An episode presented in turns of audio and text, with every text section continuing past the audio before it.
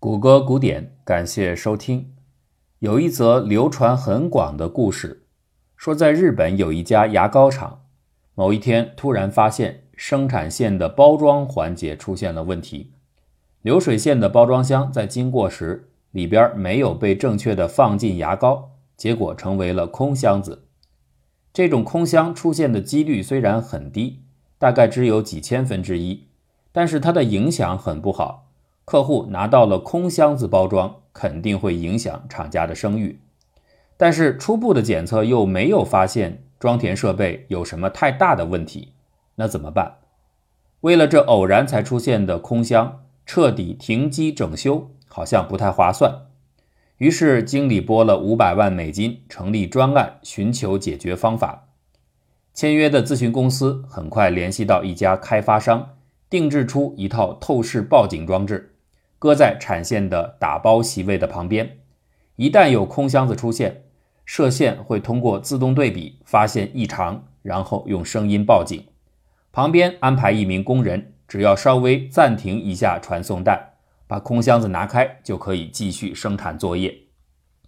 第一周报上来的空箱检测记录和预期数量是符合的，产线工作也没有受到影响，经理很高兴。觉得这五百万美金花的值，但是第二周情况就不对了。经理发现这一周一个空箱子记录都没有报上来，这怎么可能呢？要么就是检测装置失灵了，要么就是工人不负责。他决定亲自去督查，结果一看，气坏了。负责检查的那个工人悠闲地坐在椅子上，那台透视机连开都没有开。经理大声呵斥。你在干什么？这样子能够找到空箱子吗？工人耸了耸肩，指指旁边的电风扇说：“我实在懒得总是站起来频繁的开关传送带，就自己花了二十美金买了个风扇。这空箱子啊，只要一吹，直接就能给吹下去。”这个故事的版本非常多，有说日本公司的，有说巴西的、印度尼西亚的，有说是牙膏厂、肥皂厂、玩具厂等等。所以这个情节不必当真，他的意思就是在挖苦有些专家或者专业人士折腾半天想出的解决方案，还不如民间智慧来得好，或者说他传达了很多人愿意相信而且期盼的一个意向：简单方法其实可以解决复杂问题。这类段子里最经典的还不是这个空箱子传说，而是著名的太空笔故事。说美苏冷战当年一直打到太空竞赛，美国人想着航天员飞到天上写写画画或者做记录得用笔呀，可是太空是失重环境，所有笔里的水儿是没法像地球上一样自个儿流出来的，没有水儿怎么写字儿呢？于是 NASA 成立专门的研究团队进行开发，力图攻克这个难题。项目组的课题就叫做。零重力环境下，类人手握持工具、内径涂写染料、非自发流动驱动机制与输运器具研究。经过好几个月的理论建模和实验测试，一款全新的太空笔终于被制作出来。这种笔依靠内置的微型电池作为动力，通过自动感应手指力度进行开关，可以用自然的速率均匀向外流出墨水。产品出来以后。宇航员非常满意，但既然是冷战，什么事儿都得想到要跟外国人较较劲儿。于是，在一次交流活动中，美国宇航员就好奇地问苏联同行：“你们在太空站里用什么写字儿？”苏联人头也不抬地掏出一根笔，漫不经心地回答：“二 B 呀。”这个叙事啊，大家一听就是段子，但在很多其他的版本里却是不容易分辨的。那里边的情节是按照精准的时间线组织起来的，不仅有人物细节，甚至还有反派的官僚形象，读起来很有趣。所以到今天为止，不少人仍然相信这个事儿起码真的在历史上是发生过的。美国航天局就是太陷入工程思维，以至于忽略掉了本来很简单的解决方法。那这件事情真实的情形到底如何呢？首先。NASA 在首次执行太空任务时就使用了铅笔，但这一点在当时引起了很大争议，不是为技术原因，而是因为价格。一九六五年购买的三十四支铅笔的总花费是四千三百八十二点五美金，每支单价大概是一百二十八点八九块。这么贵是因为这些铅笔是定制的，为了对抗发射时的高应力，采用了高强度外壳设计，里面是机械式笔芯，所以成本很高。由于大伙儿对铅笔方案的开销很不满意，宇航局就开始四处寻找替代方法。但是啊，他们并没有像故事里所说的那样为此花掉很多的经费。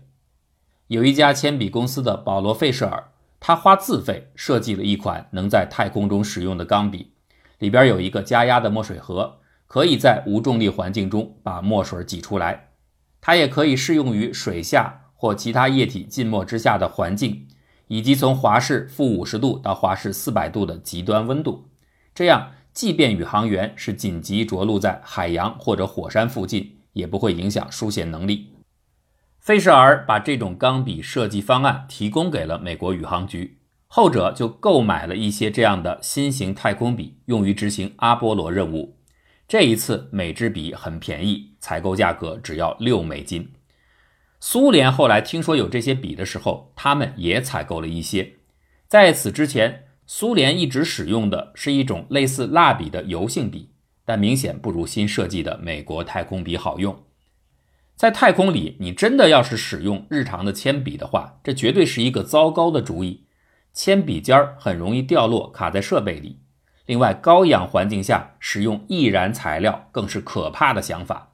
这也正是两个航天局都如此渴望摆脱铅笔方案的另外一层原因。简单方法匹配困难问题，这牵扯到很多人的一种心理，就是用技巧和智慧能够避免不必要的复杂。工程学上把这个问题叫做过度设计，或者叫过度工程。设计领域里有一句很著名的话：什么才是最最刚好的汽车设计呢？答案就是一旦越过终点线的一刹那，所有零件全部寿命终结的那部赛车，因为它一点冗余都没有。实际上，在任何长久存在的工程领域，根本不可能有所谓的灵光乍现、带来段子式的那种复杂性骤减的解决方案。亚历山大·格迪杰的故事广为人知，说他在远征的时候碰到一个城门口悬挂着复杂的一个绳结。传说当中，谁能解开绳结，谁就是东方之主。亚历山大二话不说，根本就没有用手指开结，一剑砍断了绳子。这个其实不是简单方法解决问题的恰当例子，因为他是把原先的问题设定给偷偷更换了。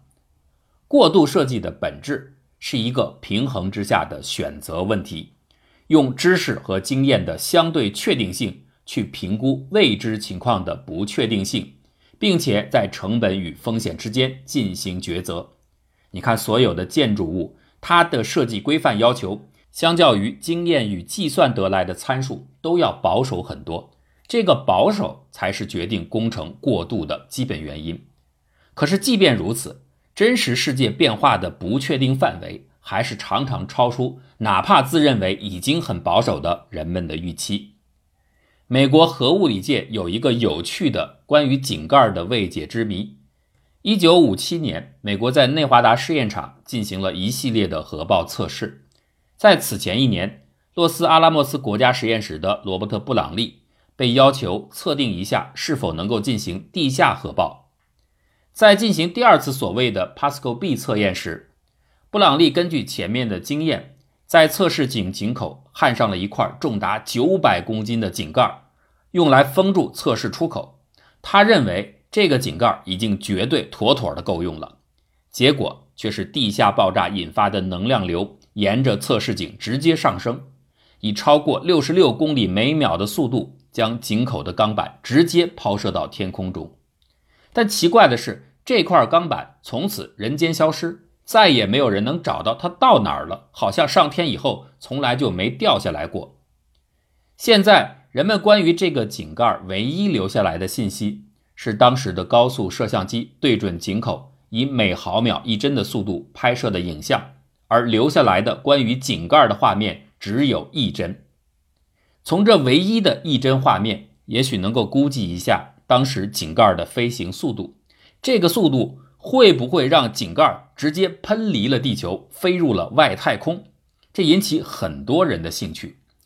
布朗利自己的估计是，爆炸和测试井的特殊构造共同作用之下，造成这个盖子被加速到了地球逃逸速度的大约六倍。